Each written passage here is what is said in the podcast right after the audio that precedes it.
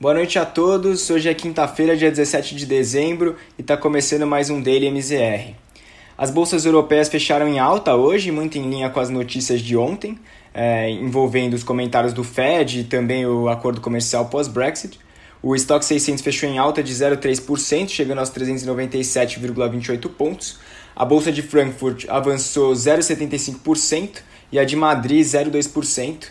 É, a exceção aí foi a Bolsa de Londres, que fechou em queda de 0,3%, pressionada pela alta da Libra hoje. Entre as ações europeias, o destaque foi a empresa de aviação britânica Signature Aviation, que disparou 40% no dia, é, devido à confirmação de que está em acordo com a Blackstone para uma possível oferta de aquisição de 5 dólares e 17 cents por ação. O, nos Estados Unidos tivemos hoje um cenário de alta nas bolsas, ainda com otimismo do mercado em relação ao pacote de estímulos, que parece estar cada vez mais próximo de uma aprovação.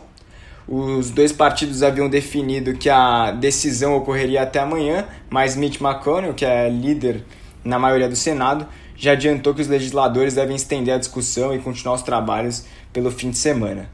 Essa perspectiva de incentivo, trazendo robustez à economia no curto prazo, impulsionou o preço do petróleo e provocou queda no dólar frente às demais moedas globais. Com o DXY, é, índice que avalia a cotação do dólar frente a uma cesta de moedas, é, registrando queda de 0,74% no dia. E o resultado dos índices no país foi de alta de 0,58% para o S&P 500, alta de 0,84% no Nasdaq e o Dow Jones registrou mais uma máxima histórica, subindo 0,5%, é, chegando aos 30.303,37 pontos. É, já do ponto de vista da pandemia, o cenário é adverso. É, o país reportou mais de 3.600 mortes ontem, número mais alto desde o início do avanço da doença, com um recorde também no número de hospitalizados. É, agora são mais de 113 mil pacientes nos Estados Unidos. O outro dado preocupante foi o número de pedidos de auxílio-desemprego, que subiu em 23 mil na semana passada, chegando a 885 mil. A expectativa era de queda nesse número, e então essa alta acabou alarmando os economistas. Vindo agora para o mercado brasileiro, o Ibovespa iniciou o dia com alta expressiva, chegando a atingir a marca de 119 mil pontos, mas recuou na segunda parte do dia e encerrando ainda com alta de 0,46% aos 118.400 pontos. O índice se encontra agora a menos de 1% de atingir a máxima no ano, e vale ressaltar que o que tem motivado esse rally desde novembro é principalmente o fluxo estrangeiro.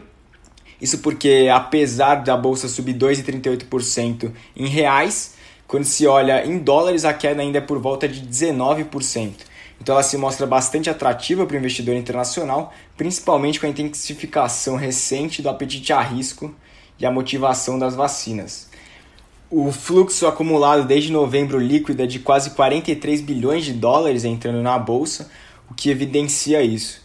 É, esses investidores têm olhado principalmente para as empresas brasileiras que vão surfar esse movimento de retomada global e por isso têm olhado muito para a parte de commodities, então, no caso, hoje tivemos mais uma alta de Vale e Petrobras de 1,14% e 1,26%, respectivamente.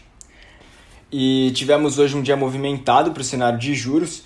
O leilão do Tesouro apresentou um volume de mais de 32 bilhões de reais, uma oferta grande, mas que acabou não fazendo tanto preço por causa da queda do dólar e da boa perspectiva no estrangeiro. Outro ponto relevante foi o relatório trimestral de inflação divulgado pelo Banco Central, que revisou para baixo o PIB para 2021 em um tom não muito otimista em relação à retomada da economia real. A curva de juros teve fechamento hoje em praticamente todos os vértices, com exceção do DI 23, que subiu de 4,35 para 4,39, mas no geral foi um dia positivo. O câmbio hoje também foi puxado muito pelo otimismo lá fora.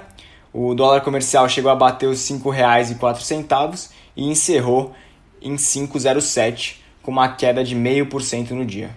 O real acompanhou grande parte dos emergentes e valorizou hoje frente à moeda americana. O, por fim, o IFIX apresentou leve alta de 0,19% e encerrou o dia em 2.775,78 pontos. Por hoje é isso e até amanhã.